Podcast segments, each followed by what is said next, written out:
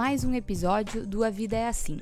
Se você ainda não sabe, este podcast foi criado para falar sobre diferentes jornadas de vida e para mostrar que o mundo pertence a quem tem mais dúvidas do que certezas. Hoje, nós vamos contar a jornada da Julia Vipchinski, que nunca encontrou seu espaço nos ambientes tradicionais em que vivia. Na escola, ela tinha gostos bastante peculiares, o que a levava a crer que seria difícil encontrar uma profissão para seguir. Foi durante um intercâmbio que ela se deu por conta que o mundo era muito maior do que a sua bolha. A vontade de trabalhar no exterior a fez cursar hotelaria e se especializar como sommelier. O que ela não imaginava é que o mesmo caminho que a levou a trabalhar em grandes restaurantes do mundo também a levaria a trabalhar no Google, mesmo que isso nunca tivesse se passado pela sua cabeça. Com vocês, a jornada da Júlia.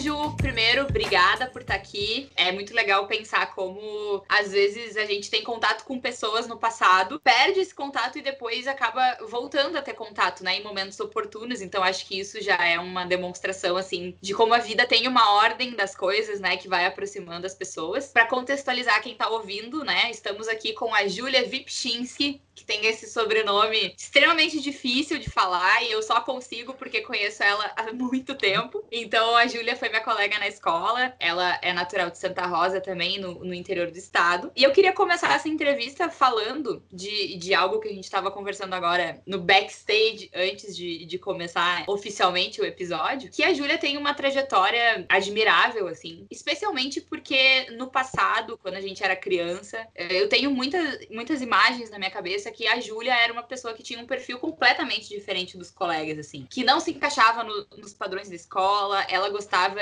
muito de desenho e de, e de animais, por exemplo, eu me lembro, a Júlia fazia equitação, então era um perfil, não que isso seja, né, um, um rótulo, mas era uma pessoa que a gente via que não se encaixava no modelo tradicional de educação. E eu queria que tu começasse, então, Ju, falando sobre isso, porque depois a gente vai, vai ver que, uh, na verdade, isso não importou pra tua história, né? E assim, eu digo que hoje tu tem uma carreira que tu trabalha no Google, que é, né, uma empresa que é sonho de muita gente. Tu foi convidada para morar fora a partir da profissão que tu se formou. Então, assim, aquela Júlia lá do passado, né, que talvez não se encaixava nesse, nesse padrão escolar, isso não foi um problema, né? Então eu queria que tu contasse um pouquinho disso, assim, também se relacionando com esse passado e que tu falasse sobre como tu te encontrou, assim, nesse caminho.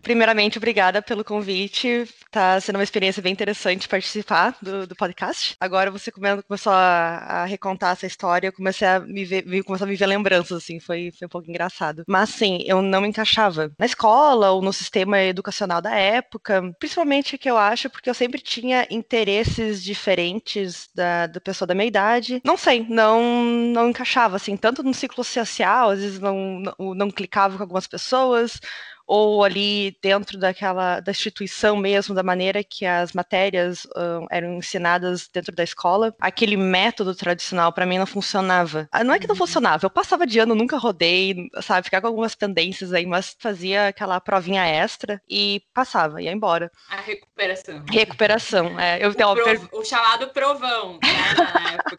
Isso mesmo, exatamente, o provão, que era o terror de todo mundo, né? Mas assim, segui em frente, né? Não tinha muito o que fazer. E, e sim, essa foi um rótulo que foi, de uma certa maneira, imposto em mim. Então, e, e é até engraçado, porque hoje eu, eu olho para trás, assim, digamos assim, eu nunca, eu não era boa em matemática, ou em física, em química, tudo que tinha que fazer cálculo, eu não dava certo. Era tanto eu aceitar que eu tinha dificuldade naquelas, naquelas matérias, como eu também aceitar que eu era diferente. Porque chegou um ponto que não adiantava mais eu dar murro em ponta de faca que eu vi que o negócio era da maneira que era. Tu comentou que. Desculpa te interromper, mas uhum. acho que é importante essa observação. Tu comentou que, que tu tinha, assim, gostos e, e tu se identificava com coisas que as pessoas normalmente não se identificavam, né? O que que, é. que, que, era isso? Como é que tu caracteriza isso, assim? Bom, você foi minha colega de pintura por um bom tempo, você sabe que eu sempre tive um pé voltado a essa o lado mais artístico da, das uhum. coisas. Então eu vivia muito nesse meu mundo, assim, é, de pintura, de desenho, que eu gostava muito na época. Fazia hipismo, que era uma coisa muito, como é que posso dizer, não era uma coisa muito normal, é, não era muito comum. Desculpa, às vezes falta vocabulário em português, me perdoem. Então, assim, eu fazia as coisas que não eram comuns. E até porque chegou uma idade, com tudo, todas as meninas também, assim, estavam virando mocinha e tal. Eu ainda era um piá, sabe? Eu não tinha interesse em entrar para esse mundo mais.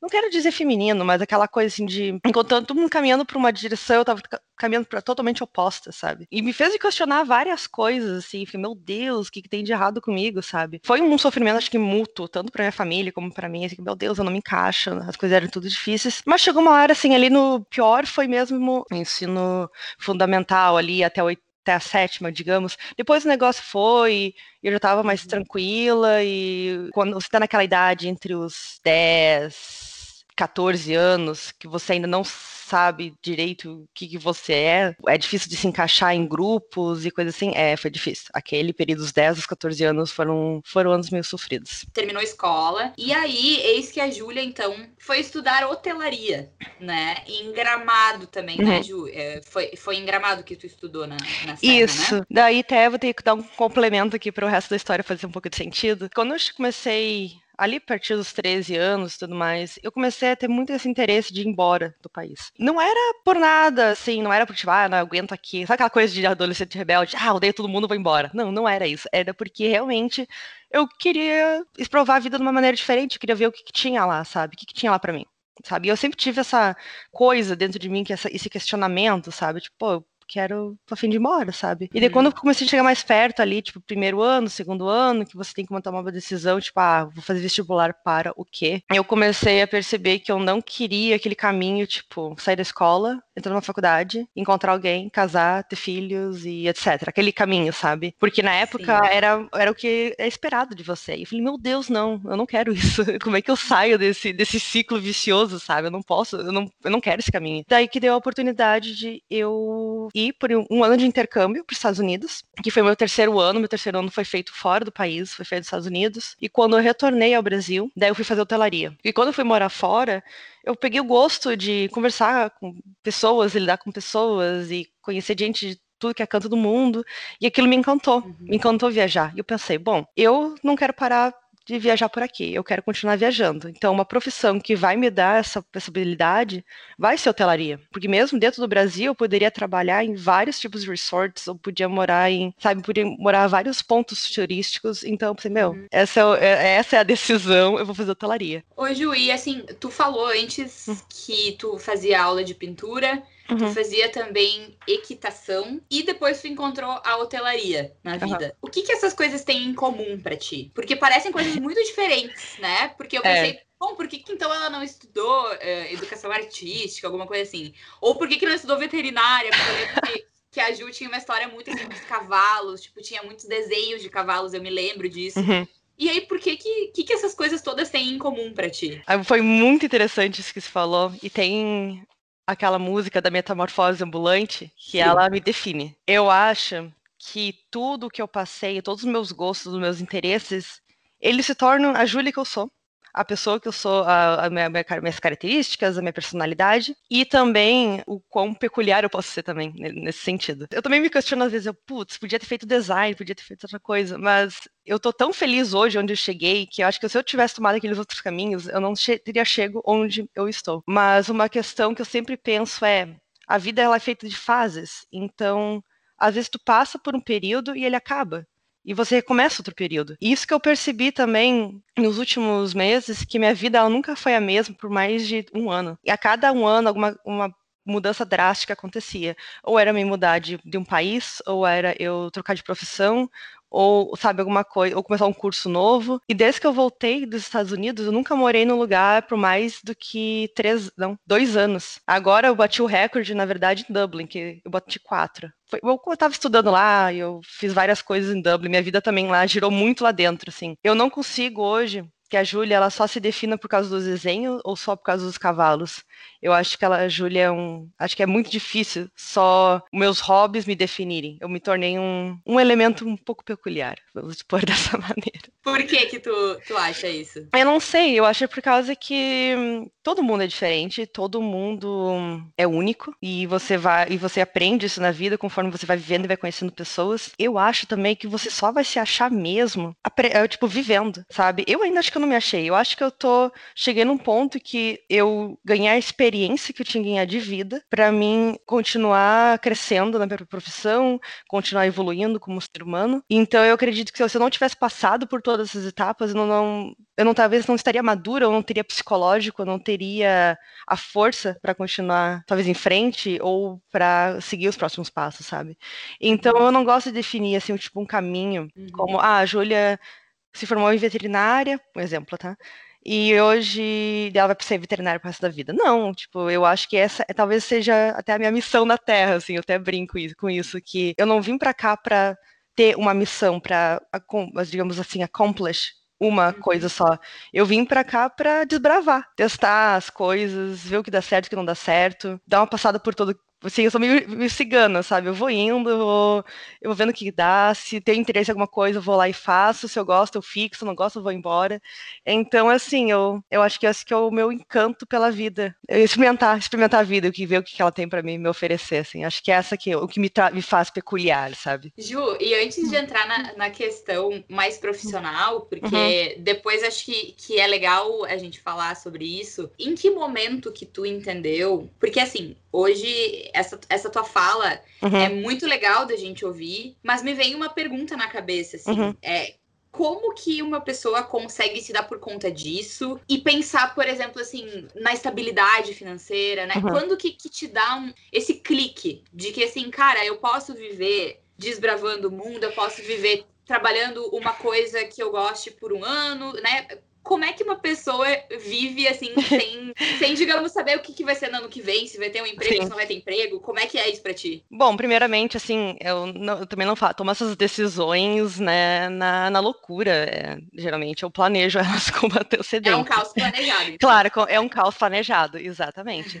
Alguns casos, caos, eles aconteceram meio assim, tipo, opa, apareceu, vou ter que lidar com isso e vambora. Mas, bom, isso é uma coisa minha também eu nunca tive muito medo de me atirar pelo, no mundo, assim. Se você me jogar hoje, sei lá, no meio da Rússia, no meio do mato, falar, ó, te vira aí. Olha, eu te garanto que morrer de fome eu não vou. Eu vou dar um jeito de achar, de achar meu, meu, meu caminho para algum canto, sabe? Então, mas isso é uma coisa da minha personalidade, de eu me virar assim. Mas isso veio com o tempo também, veio com uma experiência de vida, de, de sair muito nova de casa e dar com a cara no, no, no, muro muitas vezes e cair e tal. Só que eu sempre tive esse, essa coisa dentro de mim que diz assim: não desiste, que ainda não. não o, o que é teu não chegou, sabe? Então eu já, eu já tive momentos que eu falo, meu Deus, o que, que eu tô fazendo aqui? Assim, tipo, meu, tá tudo errado, eu tô sem dinheiro, eu não, eu não sei o que vai acontecer amanhã, sabe? E eu tinha essa coisa dentro de mim, tipo, não, segura a ponta que, que vai melhorar. E só que eu entendo também essa pergunta, porque eu, eu, hoje em dia a gente se apega muito à nossa à vida material, hoje se acomoda muito. E é muito difícil você pegar e se jogar assim, no mundo tomar uma decisão nova, sabe? Eu falo isso porque para mim é fácil de uma certa maneira, mas eu acredito que se você não toma uma decisão agora de mudar alguma coisa que não te faz feliz ou que você gostaria de tentar, você vai fazer isso daqui 5 anos, 10 anos. E eu sempre fico pensando na cabeça, tipo, se eu posso fazer isso hoje, eu vou fazer isso hoje, sabe? Porque uhum. talvez no futuro eu nunca vou ter essa oportunidade, sabe? E eu ainda tenho a chance de ser, de ser nova, de ter saúde e, sabe, de poder ter, de arriscar, sabe? Eu acho que se alguém tem alguma vontade de fazer alguma coisa, eu sou a pessoa que mais apoia, tipo, ó, dá um pau na vida, ver o que, está te incomodando, ver o que você pode mudar, o que, que você quer fazer e vai pelas bordas, não precisa se jogar também, sabe? Tem coisas que dá para ir, uhum. assim, aos poucos, né? E dá medo da parte financeira, Judy, assim, daqui a pouco não ter mais grana, não ter um emprego estável, dá. tem esse medo ou, ou não? Tem. Ah, hoje já, hoje em dia já não cheguei, graças a Deus, eu tô num patamar que isso, o lado financeiro, assim, claro, vai ser sempre uma preocupação, mas já, já passei por situações piores. Eu tenho uma história que eu gosto de. É aquela história de, de, de amigo e rodada, rodada de cerveja, sabe? Que uhum. é de quando eu voltei de Paris, de uma viagem, eu tinha nove centavos na minha conta bancária. E era tudo que eu tinha. E eu sobrevivi com nove centavos uma semana inteira até eu receber de novo. Então, assim, para quem sobreviveu uma semana com nove centavos na carteira e sendo tudo que eu tinha, não tinha nada de reserva, nada. Então, assim, gente, quem, quem viveu isso? não, tipo, é verdade. O resto tá ótimo. Ju, tá, e agora vamos entrar então na parte mais técnica da coisa. Uhum que foi a tua faculdade, então, em uhum. hotelaria. Uhum. Tu, tu já comentou que, que isso surgiu muito de uma vontade de tu seguir viajando, uhum. tu encontrou essa profissão. E aí, então, a Júlia, acho que uma das coisas legais de falar também é que acho que tu foi uma pessoa que esteve no lugar certo na hora certa, para as oportunidades aparecerem para ti. Conta um pouco como é que surgiu a história de tu ser convidada para trabalhar na Finlândia. Porque Olha, para contextualizar, né, a, a Júlia estava estudando hotelaria e ela recebeu um convite para se mudar para trabalhar na Finlândia. Como é que foi isso, Ju? Sabe a história que Deus cuida daqueles que não têm juízo? é essa. Se você procurar isso no dicionário, vai ter uma foto minha lá, porque não. É, e nem eu acredito, às vezes. Eu saí da hotelaria e eu já saí com ênfase em sommelier. Na verdade, eu tenho duas graduações, né? Eu tenho. Eu sou formada em hotelaria com ênfase em sommelier internacional. Eu já, eu já sou formada numa escola italiana também em sommelierie. Então eu já saí com um currículo assim mais cheinho. Só que começou a chegar perto ali da formatura, eu tinha uma proposta para ir para Manaus, trabalhar num restaurante. Ô Ju, só vamos hum? contextualizar para quem não sabe o uhum. que, que é um sommelier. Explica para nós, porque ah, talvez tá. tem gente que não saiba muito, muito bem. O sommelier é aquela pessoa que vai te indicar o vinho no restaurante. Ou vai te indicar, ou vai te servir o vinho em restaurantes mais, digamos assim, chiques. Eles vão ter alguém que vai te indicar o vinho para ir com um tal prato, ou são, se for um restaurante que serve uma sequência de muito grande de pratos, digamos de 12 pratos, você é aquela pessoa que vai harmonizar cada prato com vinho. Então você tem um trabalho muito grande tanto na, no front house, que é na, na frente do restaurante trabalhando com o cliente, mas também a atrás, tipo no back, no backhouse, com os chefes e tá, isso aqui é um prato que vai entrar novo no menu, o que, que a gente pode harmonizar com calvinho. Então esse é meu trabalho. Eu uhum. fazia harmonizações, também cheguei a trabalhar pouco com harmonização de cerveja, mas não foi tão em detalhado quanto vinho, mas né? isso mais... é algo que, que tu estudou, que, que é na faculdade de hotelaria que tem esse braço também, ou, ou foi um outro curso? Foi um outro curso, eu fiz os dois juntos, né? Dentro da hotelaria eles oferecem alguma coisa focada em sommelierie, em sommelierie mas não era nada muito assim, ele era o básico, sabe? Só que chegou um ponto que eu gostava tanto que eu pensei, bom, eu vou fazer uma especialização, e que daí eu fiz até foi em Flores da Cunha, que tem uma, uma escola lá de gastronomia que tem essa parceria com essa escola italiana, e daí eu fiz uma imersão de algumas semanas, e daí depois que você faz essa imersão, daí você ganha o seu diploma, né, de de profissional de como sommelier. E depois disso você vai fazendo outros, vai se aprimorando, né? Você pode depois estudar para ser juiz, para fazer tipo nessas competições de, de vinhos, coisas assim, é, de vinhos no caso, né? Então tem, sim, depois que você faz o curso você que nem você faz uma uma graduação, depois você faz uma pós, sabe? Então foi mais ou menos isso. Mas eu saí assim com o currículozinho, digamos assim, formada em sommelier, sabe? E aí tu estava contando que, que aí nesse período, tu estava falando que, que se tivesse lá na, na, no dicionário, né, a explicação do, é. De que Deus cuida de quem tem, de quem não tem juízo, teria uma foto tua. Por quê? Porque eu já tava, na verdade, com meio que o contrato assinado para ir para Manaus, para um outro restaurante. E só que sabe aquela coisa, eu tenho muito assim que às vezes me dá um negócio que eu tenho que ir lá e fazer, senão não me quieto. Eu comecei, não, mas eu quero ir embora, eu não quero ir para Manaus, não quero ficar no Brasil, eu quero, eu quero ir embora de novo, vou ver se eu consigo. Eu tinha guardado um dinheiro, tipo, porque na faculdade inteira eu trabalhei, né, em restaurantes e sempre estava envolvida em alguma coisa. Eu pensei, bom, dinheiro eu tenho para ir embora, então tá tudo certo. E eu na cara de pau, eu comecei a mandar mensagem para vários restaurantes te perguntando se eles precisavam de sommelier ou até garçonete, olha só. E com o meu currículo junto, na cara de pau, assim, ó. Só que, gente, para você conseguir um trabalho num país, tipo, principalmente Europa, algum lugar assim, sem, sem, sei lá, tá lá ou você ter um certo é, skill que os caras estão precisando é muito difícil. É tipo assim, é um, é um zero negativo, é é um, não existe, sabe? É muito difícil. Não se ganha visto para servir mesa, sabe? Eu, enfim. Eu mandei mensagem para muita gente só recebendo não, não, não, e muitos nem respondiam. E tinha esse restaurante que eu admirava muito, eu adorava, eu babava nas coisas que eles faziam, assim, eu gostava da, da,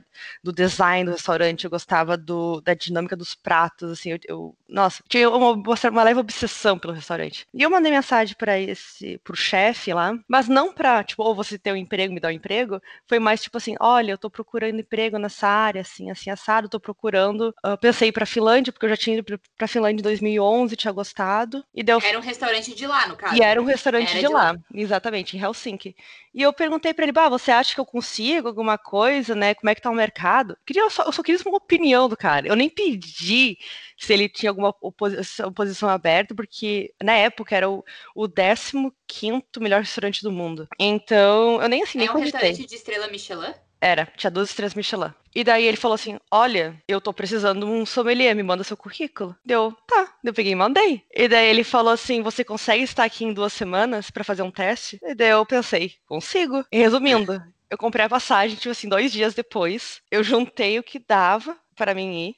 E eu já eu tava. Foi assim, eu me formei um dia na faculdade no outro peguei o avião. Eu cheguei lá, fiquei uns dias e eu fui no restaurante para fazer esse teste, né? Para eles me apresentarem no restaurante, para gente conversar, trocar uma ideia, uh, ver como é que, né? Se, se eles achassem que eu ia dar conta do recado, aquela coisa assim. No final das contas, ele tá, eu, eu acho que acho que vai dar certo, tu, tu pode começar, porque isso foi bem na época perto do Natal, assim, que eu fui. Ele, tu pode começar, tipo, acho que era 7 de janeiro, o dia, deu, posso. Daí ele, tá, então eu te vejo dia 7. Deu, ok. E aí, mas aí tu chegou a voltar pro Brasil ou ficou direto não, lá? Eu fiquei direto. Daí eu fiz aplicação de visto, porque na época eu não tinha passaporte europeu. Eu tinha só passaporte brasileiro normal. Eu fui aplicando pro visto, consegui o visto, foi ficando.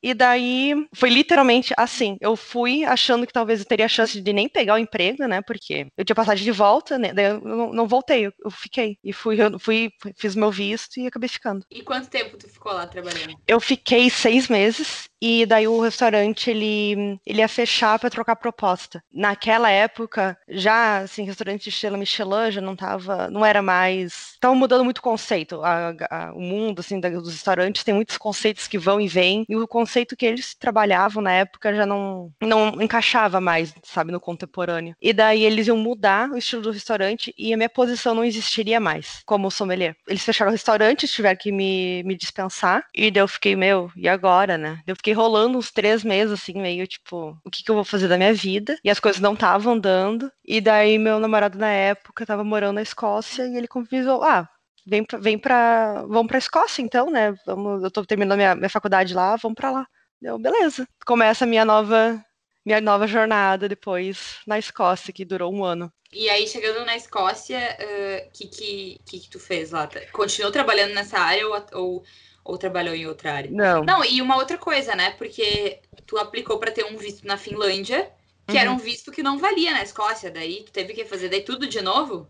É, daí teve um um outro história do juízo, né, que eu não sei, porque eu nesse meio tempo eu consegui tirar meu passaporte europeu na Finlândia. E então, quando eu fui pra Escócia, eu já fui com o passaporte europeu, ah, o italiano. qual é? Ah, italiano. Ele é, por causa do lado do meu pai. Daí eu já fui com o passaporte europeu e foi muito engraçado porque daí eu cheguei lá e a Escócia não é, não é um lugar que as pessoas assim vão gastar muito dinheiro para comer, sabe? Então, assim, tinha uma posição aberta para trabalhar como sommelier lá. Eu fiz o teste e eu não peguei o emprego. E eu fiquei, meu, era, eu, eu fui tão confiante que eu ia pegar aquele emprego, porque, num sentido assim, era a única posição que tinha aberta naquela época, sabe?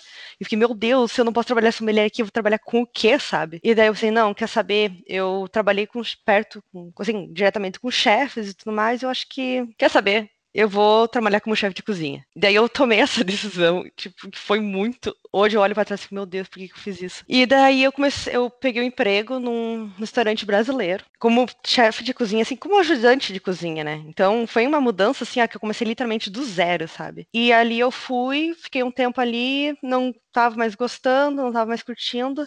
Daí eu peguei um emprego num cassino, na área de confeitaria de um cassino. E foi a melhor coisa que podia ter acontecido comigo na época, porque eu era vivia dentro de eventos, fazendo casamento, fazendo várias coisas, e ali eu me achei, que daí ali meu lado artístico, artístico ele pôde ser realmente uhum. aflorado, porque eu passava, tipo, ah, a gente tem que fazer um bolo de casamento, como é que a gente vai fazer? Ah, a gente vai fazer os canapés para esse evento, como é que nós vamos fazer? Então já entrou o lado criativo, eu acho, daquela Júlia lá antigamente, com o criativo do desenhar. Hoje meu criativo uhum. era brincar com sabores ou brincar com texturas, e ali eu me identifiquei muito. E legal. foi muito legal. Daí assim eu foi, ah, foi mais nossa, eu trabalhava muito, acho que eu trabalhava de 12, 15 horas por dia, assim, mas era muito bom. Hoje eu sinto falta. Chega assim ser irônico, mas era muito bom. E o que que tu, tu define, assim? É, porque como eu comentei antes, são coisas que, pra gente ouvindo, a gente não consegue muito entender como é que isso acontece. Tu, tu foi me falando que, que tu foi se jogando, né? E as uhum. coisas foram acontecendo. É isso mesmo que tu acha? Tipo, o que que tu, tu usaria para descrever, assim, essas, é, essas trajetórias tuas? É tipo, é tu arriscar? O que que tu buscava com isso, assim? Quando tinha que ir pra uma coisa nova é, que que tu procurava dentro de ti, assim, e, e por que que tu, tu buscava se jogar? Como é que tu é aberta para isso? Eu gosto do novo. Eu gosto do desconhecido. Eu gosto, tipo, de me jogar em algo e vendo que dá, sabe? Eu gosto desse sentimento. E, tipo, hoje, tipo, eu tá, hoje eu tô aqui e tudo mais, mas eu também não vejo a hora de voltar pra Irlanda, meio que recomeçar minha, vida de uma certa maneira, sabe? Eu adoro o novo. Eu adoro, tipo, de você poder se refazer, tipo, a cada momento, assim, sabe? De conhecer gente nova, de, de se desafiar. Essa é a tua motivação, digamos assim, é tu viver momentos até que eles se esgotem e buscar é. uma coisa nova. É isso. É, eu acho que é isso. Alguém pode vir e dizer assim para mim, nossa, mas isso é um comportamento impulsivo. Mas eu não acredito que seja um comportamento impulsivo. Eu acho que eu só eu não sou, eu não me apego a material, uhum. sabe? Claro, tem algumas coisas que você vai se pegar, mas assim, eu não, eu não tenho, eu não preciso daquela estabilidade que muita gente precisa, que ah, eu preciso da casa própria, eu preciso de um emprego estável, não sei o quê. Ah, isso é uhum. ótimo, eu entendo. Hoje eu também gosto de ter um emprego estável, mas eu, eu gosto do, do desafio. E naquela época eu era novinha, gente, eu tinha 21, 22 anos. Se eu não fosse arriscar naquele momento. Sim. E tu consegue se organizar financeiramente, vivendo assim, vivendo momentos que tu, que tu tá sempre arriscando, que tu quer, tu busca trocar de trabalho? Tipo, é possível tu, tu viver tranquilamente com grana ou não? Quando eu fui da Finlândia, acho que eu fui com 300 euros, era tudo que eu tinha. Foi uma tristeza. Quando na Escócia, daí eu tava trabalhando. Cara, eu troquei de posição, eu tava trabalhando. E eu não sou uma pessoa que eu gasto muito, sabe? Eu não sou, tipo, de, de gastar mais do que eu posso sabe? Ou de ficar financiando coisas. Eu sempre vivi de uma maneira muito modesta, assim. Eu guardava dinheiro para viajar sabe, para essas coisas. Mas eu não gastava dinheiro, ah, dinheiro com roupa, coisas assim que não não iam me trazer nada, sabe? Eu sempre fui no início, eu sempre popei muito dinheiro assim, uh, no que dava, né? Porque eu ganhava, não, na época eu também não ganhava muito, gente, eu era auxiliar de cozinha, não dá para esperar muito assim. Eu, tipo, vivia, tipo, pagava minhas contas, vivia OK e dava para guardar um dinheirinho no final do mês. Não, não era nada de, de muito muito não. Mas aí quando eu mudava de país, quando eu via que eu ia mudar de país, bom, daí eu tinha que me organizar, tipo, ah, eu vou precisar de um valor X. Precisar de quanto? Até eu achar um outro emprego, eu tenho o valor de tanto. E assim, outra coisa, morrer de fome, eu acho que quem tem medo de, quem não tem medo de trabalhar não morre, porque você sempre vai poder fazer alguma coisa. Se você tem saúde, você, nossa, nem que você vá qualquer emprego que você possa fazer fisicamente, você você pode, sabe? Então isso é uma coisa que eu nunca tive medo de trabalhar, se eu tiver, sem desmerecer, sabe? Porque assim, eu sei que muita gente trabalha por gente honesta, e é um trabalho honesto, mas se você tiver que lavar um chão, lavar uma privada, descascar batata, fazer o que for, faça. É, é, dinheiro e é um trabalho honesto. Eu acho que muita gente tem medo de fazer esses trabalhos, assim, por medo de, tipo, ai, não, mas eu não posso me redimir, ou não posso, eu, eu era, sei lá, eu era gerente de uma empresa e agora eu vou servir mesa. Não, não tem, é um trabalho, é a mesma coisa. Você só está ganhando diferente, mas você está trabalhando igual, sabe? Então eu acho que é isso também. Eu sempre trabalhei. Dinheiro era curto, mas nunca faltou, assim, sabe? Bom, aí depois, quando que, que a gente já passou então pela Finlândia, aí foi para Escócia. Hoje Sim. a Júlia mora em Dublin. Uhum. Para contextualizar, né? Ela, ela falou, ela tá no Brasil hoje devido à pandemia, então ela tá de home office, mas oficialmente mora em Dublin. E hoje a Júlia faz algo que não tem nada a ver com ser sommelier e não tem nada a ver com hotelaria. A Júlia trabalha no Google. Como é que isso apareceu na tua vida? Eu não sei também se, se tu quer comentar alguma coisa antes disso, né? Que tu julgue importante para tu ter chegado nesse caminho. Mas assim, são coisas, mais uma vez, que parecem completamente diferentes. Uhum. né? E a gente pensa assim, nossa, para trabalhar no Google, cara, eu tenho que, que ter uns cursos de especialização muito bons, eu tenho que ser, ter o meu currículo assim, né? Tem que ter tal e tal coisa. Ah, não é uma coisa que a gente pensa que seja possível, assim, num primeiro momento. E muitas pessoas tendem a se sentir, se puxar para baixo, assim. Então, como que o Google apareceu para ti e que relação que isso tem com, com o resto das coisas que tu viveu? Depois de Glasgow, eu fui morar em Belfast, que é no norte da Irlanda, e lá eu fiquei dois anos. Lá, uh, ali, assim, foram dois anos muito estranhos, porque comecei a trabalhar de novo em, na cozinha, com, comecei é, num, num, café, fazendo tipo doces para um café e tal, aí já não era mais o que eu queria, tentei voltar para para cozinha, assim, tipo, trabalhar pesado em cozinha como eu trabalhava antes. Eu não estava mais me acertando, já não, já aquele foguinho dentro de mim, ele já não funcionava mais, sabe? Aquela, aquele pique, sabe? eu larguei tudo, eu abri uma empresa de pastelaria brasileira. Então eu fazia assim, docinha para casamento. Uhum, eu fiz aniversário de criança. Trabalhava em casa, tu fazia tuas produções. Eu fazia em casa. Uhum, eu fazia em casa, eu congelava, tipo assim, o que dava, de coxinha, massa, essas coisas. Tinha uma comunidade relativamente pequena lá, sim, mas eu conseguia fazer alguma coisa, sabe? Tinha mercado para isso, para comida brasileira? Olha, tinha assim, dentro da comunidade brasileira, né? E eu, eu realmente achava que eu, consegui, eu conseguiria trazer a coxinha e o pão de queijo para as pessoas. Assim, no, no, público geral, sabe? Foi mais assim, ó, vendo o que, que ia dar, porque eu tinha que ter uma renda e eu tava meio desmotivada. E eu falei, ah, vou trabalhar em casa e se eu, sei lá, fizer dois, dois aniversários sei lá, por mês eu tô feliz, sabe? Era, eu tava nessa, assim, eu tava, não tava muito. Mas foi legal, e foi tão engraçado que logo depois de muito tempo, depois que eu fechei a empresa, tinha gente que ainda me contatava, ah, você tá fazendo docinho ainda, ah, você tá fazendo pastelzinho ainda, e foi. Eu fiquei, nossa, o pessoal realmente gostava. Mas enfim, daí essa função durou um tempo, acho que eu não fiquei com a empresa mais de seis meses, assim, foi muito rápido. Um PS, abrir empresa lá é muito rápido, é num dia, você vai lá, faz tudo se fazer na prefeitura e já te dão alvará na semana seguinte pronto, é bem, é bem rápido. E daí eu voltei para trabalhar em cozinha depois de aquilo, e eu pensei, quer saber? Eu vou voltar a estudar, porque essa vida não tá me levando a nada, eu só tô, tipo, trabalhando que nem um cavalo. Daí eu comecei a aplicar para algumas universidades, e a Universidade de Dublin me aceitou. Eu apliquei para fazer mestrado na inovação da indústria alimentícia, porque eu pensei, eu adoro, adoro comida, adoro estar nesse meio, então eu vou trabalhar nisso. Então meu curso ele é mais ele era mais voltado assim marketing, e desenvolvimento de, inova de inovação para empresas de alimentação e tudo mais. Foi muito legal, eu gostei muito. Só que chegou no último semestre do, do meu mestrado, eu comecei a, a ver assim que o que eu idealizava nessa indústria, ela era inviável, sabe? Ou eu não tava, não sei, tinha, daí de novo tinha algo que, que tava faltando ali, que não tava certo. Eu falei, meu Deus, eu não acredito que passei dois anos estudando mestrado e eu não, não sei exatamente para que lado que eu quero ir. Daí eu pensei, não, então eu vou, vou embora para Holanda, porque na Holanda é, eles são muito pioneiros nessa área de sustentabilidade, de fazendas verticais e coisas assim.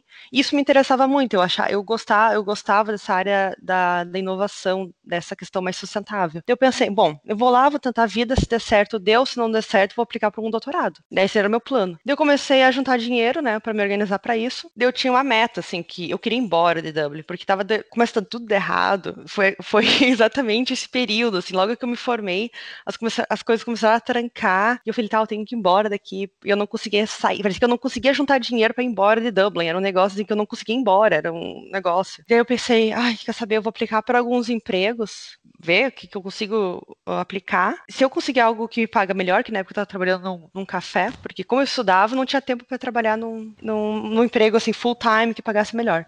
Vocês vão pegar um emprego em qualquer empresa que me der emprego e daí assim eu junto dinheiro, daí assim eu vou embora. E eu acabei pegando emprego nessa empresa de tecnologia e foi muito interessante, porque eles me, eu apliquei para esse emprego, eu esqueci que eu apliquei, eles me ligaram de, ah, você pode vir aqui fazer uma entrevista? Eu, ué, Posso. E foram sete entrevistas até eu pegar emprego. Sete. Gente, foi uma maratona. Foi um negócio assim que eu não acreditava que o negócio ia ser tão extensivo. Eu entrei nessa empresa, eu trabalhava em vendas para a empresa e depois logo fui trabalhar pós-vendas. Fiquei em torno de um ano lá até que a Google comprou a empresa. Então foi dessa maneira que eu entrei para dentro da Google. Foi através de uma aquisição, no caso. Era, nós éramos uma empresa independente, uma empresa pequena de apenas 80 funcionários. Daí teve a grande reunião para trazer a, a, grande notícia que a Google tinha nos comprado. E como é que a, a, o Google mudou assim a perspectiva de vocês ali no trabalho? É, é muito diferente, não é? Uh, aumentou o número de gente? Como é que foi a reação das pessoas, assim? Eu acho que para todo mundo foi um baque muito grande, sabe? Porque, assim, quando eu já estava dentro dessa empresa, eu já tinha feito uma entrevista para Google. Eu tinha passado, acho que até a quarta fase, e daí eu não, não, não, não segui mais adiante. Eu falhei na, na quarta etapa. Como eu já tava, eu tinha caído de paraquedas na empresa de tecnologia, eu tenho essas de dar louca e tentar algo, eu peguei e mandei uma vez, tipo, um currículo para lá só para vendo que dava, sabe? E os caras até chegaram a pegar meu currículo e me ligaram e eu fiz essa entrevista e não só que eu não passei. Então, quando, para mim, no meu caso, quando a Google comprou a empresa, eu fiquei, meu Deus, não é possível, sabe? Tipo, tá acontecendo. Então, acho que para todo mundo foi um choque de uma maneira assim, antes de ter uma startup. Era uma empresa pequena, 80 funcionários. A gente ia lá, conversava com o CEO, sabe? Tomava café com, com os donos ali, tipo, muito tranquilo. E do nada, assim, você entra pra uma empresa que é tudo baseado. Tipo, é, é um processo diferente, é uma empresa que tem. É o outro pique é o outro tipo standard também. Eles esperam coisas de você que você não, não sabe se você vai dar conta, sabe? E você começa a se questionar, meu Deus, será que eu sou boa o suficiente para trabalhar na Google, sabe? Essa adaptação de você fazer os treinamentos, ter a mentalidade do que eles esperam de você, é uma outra jogada de cintura, sabe? É, eu nunca imaginei que eu ia cair na Google dessa maneira, que eu me adaptaria, que eu teria esse jogo de cintura. E, e eu acho que isso foi para todo mundo, sabe? Essa. E tem gente uhum. ainda que, bom, tem coisas que eu ainda tipo tô aprendendo, tô pouco tempo na empresa, né? É uma é uma mudança drástica. E qual é o teu papel? Que, que, que é exatamente assim, como é que é a tua, a tua rotina? Porque Legal. uma das outras coisas que, que a gente busca com esse podcast, às vezes, é mostrar para as pessoas que, cara, tem funções, atividades e, e, trabalhos que às vezes as pessoas nem imaginam que existe, né? E muitas vezes ficam presas naquele mundo só que a gente conhece, né? E não sabe o resto. Então. Uhum como é que é a tua rotina? O que, que tu faz? Qual é teu cargo? Fala pra uhum. gente, assim, a, a, sobre o teu trabalho. E entra o caso da hotelaria, né? Que na hotelaria você tá ali, digamos assim, para ajudar as pessoas, servir e tudo mais. E é o que eu faço hoje, de uma certa maneira. Eu, eu guio as pessoas, dou aquele o customer service, de uma certa maneira, né? Mas a gente chama de customer success, o que eu faço que é praticamente uma gerência de contas, assim. E eu também faço pós-vendas, então nós temos algum, alguns features tipo premium, que o pessoal tem que pagar extra para ter. E eu faço esse, essa parte também. Então, se a pessoa tem alguma dúvida, a gente faz alguns demos para ela entender quanto que ela vai gastar no mês, como é que funcionaria para ela, quais os resultados que ela vai ter e guiar ela durante esse processo, né? E é muito interessante, assim, porque as pessoas, ela, você vira praticamente assim um um aliado do, do seu cliente nesse, nesse sentido, assim, porque você guia ele desde o início, sabe? É muito legal. Eu gosto muito. E se passa pela tua cabeça, tu falou que quando a Google comprou, e, e até aprendi que se diz a Google e não o Google.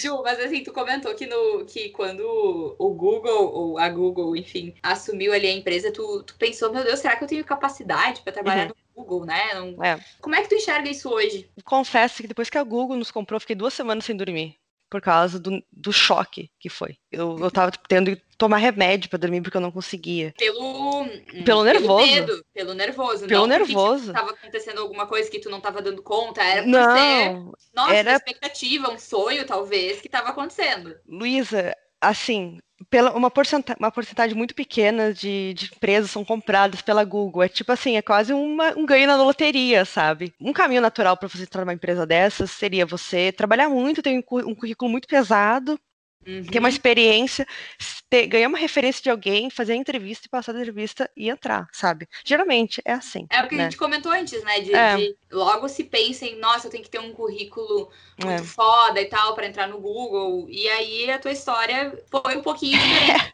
né?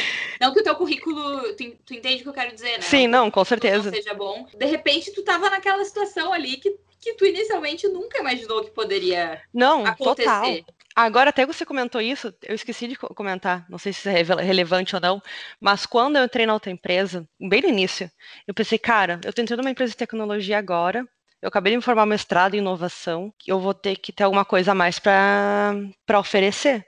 E daí eu peguei e fui e fiz um curso de um tipo um diploma em ciência da computação, tipo técnico, sabe? Para aprender a programar computadores e tudo mais. Então, assim, quando eu cheguei na Google, pelo menos eu já tinha, tipo, tá, pelo menos eu sei fazer um código, assim, sei programar alguma coisa, eu já, eu já não me sentia tão miserável, de uma certa maneira também.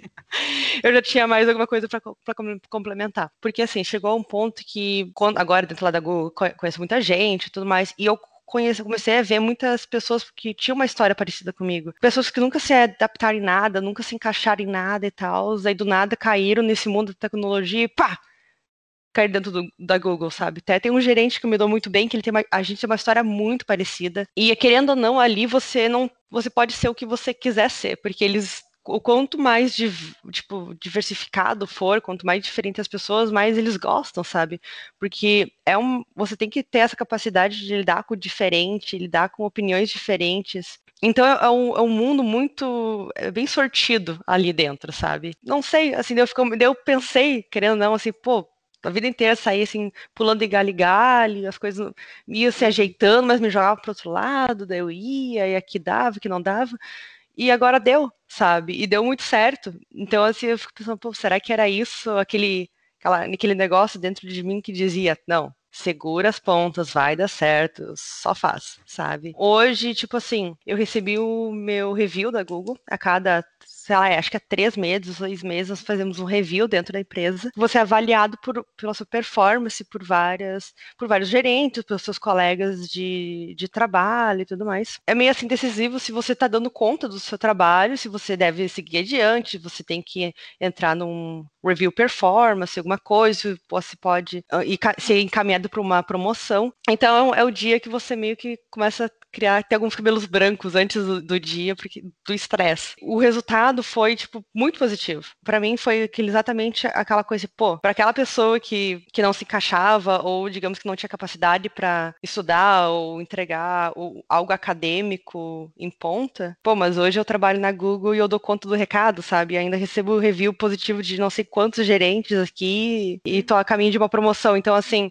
é a dinâmica do, do negócio, é não é nem dinâmica, eu acho que é como as coisas são apresentadas, sabe? Todo mundo trabalha de uma maneira diferente, sabe? É muito difícil tu pegar e, e botar um, um rótulo nas pessoas. Muitas vezes a gente se sabota, sabe? Porque a gente talvez pode pôr na nossa cabeça que a gente não é capaz, ou que a gente não dá conta.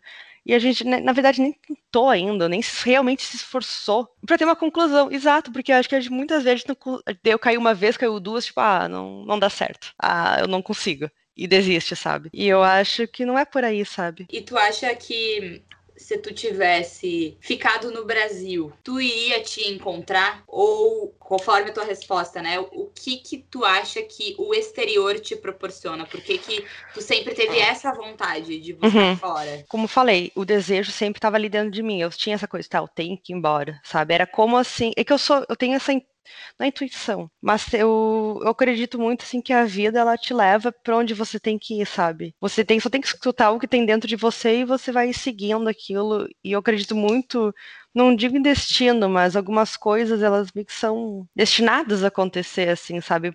E eu acho que se to todos nós hoje parar para pensar, tá onde nós estamos, tipo, por algum momento muito singular que nos levou lá, sabe? Então eu acredito assim que eu não, eu acho que eu não consigo me imaginar minha vida ter ficado no Brasil eu acho que eu não teria me tornado a pessoa que eu sou hoje se eu tivesse ficado. E talvez sim, talvez não, talvez a vida teria tido um outro, um outro caminho, mas assim, a impressão que eu tive que não tinha como ter sido diferente, assim. Todos os perrengues, tudo que foi dificuldade, e eu não parei, sabe? Vai, vai ter muito, tem muita água para rolar ainda, assim, mas eu não mas consigo. Mas por que, que tu tem essa sensação de, de que teu lugar era fora daqui? Eu, pare, eu parecia que tinha algo que eu me encaixava lá. Sabe? Eu não sabia se existia, mas eu queria lá e ver e, e ver se existia. Acho que era essa, o sentimento. Tipo, ah, aqui não tá dando certo, mas eu tenho o sentimento que lá vai dar. Eu vou lá e ver uhum. se. Eu vou dar uma olhadinha lá e vou ver se, se funciona, sabe? Foi mais ou menos esse sentimento assim. E não sei, eu acho que também a quantidade de pessoas que você conhece. Porque aqui, vindo de uma cidade pequena, às vezes você fica muito limitado a conhecer novas culturas, a conhecer pessoas que pensam diferente de vocês, de você você também é, deixa, às vezes, de conhecer pessoas por causa, tipo, de rótulos ou até mesmo por posições sociais e tudo mais. Eu acho que quando você mora fora e sendo estrangeiro, você tem que deixar muito dessas coisas de lado. Você vai conhecer gente que você jamais pensaria que você conheceria na sua vida. Você vai ah, se ver em situações que você vai ser, meu Deus, se meus pais soubessem na, na situação que eu tô agora, ninguém ia estar tá feliz, sabe? E assim por diante, e eu acho que isso te molda e vê que o mundo ele é muito maior do que muito maior, tem muitas mais pessoas e muito mais possibilidades da onde a gente vem ou de onde a gente vive, sabe?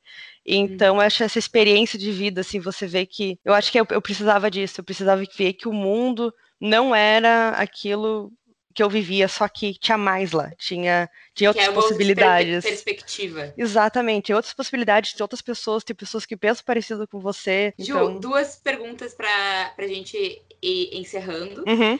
A primeira pergunta uh, é algo que a gente tenta trazer para todo mundo que participa também, que é o seguinte, né? A gente não quer rotular ainda mais as histórias das pessoas. Então a gente não quer uhum. dizer para as pessoas que elas têm que ir morar fora, ah, não. né? Para ser felizes. Então eu queria que tu compartilhasse assim é, de tudo que tu viveu, que dica tu daria para as pessoas sobre como elas podem se encontrar na vida, né? Independente de, de morar fora, não morar fora, ficar no Brasil, independente de da condição financeira que se tenha, né? Uhum. Onde buscar esses insumos para encontrar o seu caminho? Vai, é meio clichê, mas segue a tua intuição. É só isso. Vai no flow. Vai no flow. Não, total. Assim, ó. Não vai fazer loucura. Loucuras e loucuras, né? Cada um tem o seu. Assim, sabe os seus limites e tudo mais. Mas eu acho assim, se você tem algo dentro de você que tá dizendo, ô, oh, vai pela esquerda aqui, vê o que, que dá. Vai sabe? Se você tem aquele sentimento, sabe? Pega e faz. Eu entendo que tem pessoas que têm, são, têm outras situações, que têm família, que talvez, sabe, tem outras barreiras. E outra coisa, não perca o foco. Se seu sonho é, sei lá, eu quero abrir uma barbearia, cara, trabalha para isso, sabe? Tipo, foca, tipo, começa a tralhar, tra traçar esses caminhos para chegar até lá. Então, eu acho que às vezes assim, tipo, você nunca vai conseguir dar um passo e vai chegar lá. Você vai ter que trabalhar muito, vai ter que, sabe, tra realmente traçar esse esse caminho até onde você vai chegar. E às vezes, por exemplo, pode ser que nem um shortcut, vai ser um atalho, que nem aconteceu para mim ali, passei anos fazendo coisas que talvez não não são re relevantes ao meu ao meu cargo hoje, mas a experiência de vida que eu, que eu ganhei, ou até mesmo, mas para você lidar com problemas, amadurecer e tudo mais, talvez não teria sido possível sem ter, eu ter passado tudo que eu passei, sabe? Então, eu acho que se a pessoa tem algum uma vontade, tem um desejo, eu acho que pega e faz. Não espera nada dos outros, não espera a aprovação dos outros, não deixe de fazer alguma coisa por causa dos outros. Eu acho que esperar a aprovação de qualquer outro ser humano é um erro. Então, eu acho que é isso, assim, só segue o flow, vai com calma, não faça loucura e vai dar tudo certo. e a última pergunta é: como que tu define a tua jornada até aqui, pelo menos? O que, que tu pode compartilhar? Berenice segura. Gente, eu não sei. Assim, eu acho que ela foi uma jornada interessante. Eu acho que ela teve uma beleza, ela teve altos e baixos, e ela não, não terminou. Ela segue em frente ainda. Talvez aqui daqui dois anos você me faça, me convide para um novo podcast. Quem sabe vai ser uma outra perspectiva. Então, novas assim, temporadas virão. Novas temporadas, exato. temporada 2. Acho que é, acho que curtindo a vida e aceitando o que a vida tem para te dar e aceitar assim essas experiências que a vida tem para te dar. Eu acho que isso vai vir, vai vir de conselho para as pessoas, sabe? Não tenha medo que, do que a vida tá te dando, sabe? Tipo, aproveita. Vê, vê que dá, sabe? Tipo, o único final é a morte, o resto do chão a gente não passa. No episódio de hoje do A Vida é Assim, vocês conheceram a jornada da Júlia, que começou a carreira como especialista em vinhos e foi parar no Google. Na semana que vem, nós vamos falar sobre a trajetória da jornalista Carol Pires, que encontrou uma paixão chamada roteiros, o que a levou a concorrer à maior premiação do cinema mundial como uma das roteiristas do documentário brasileiro Democracia em Vertigem. Esperamos você!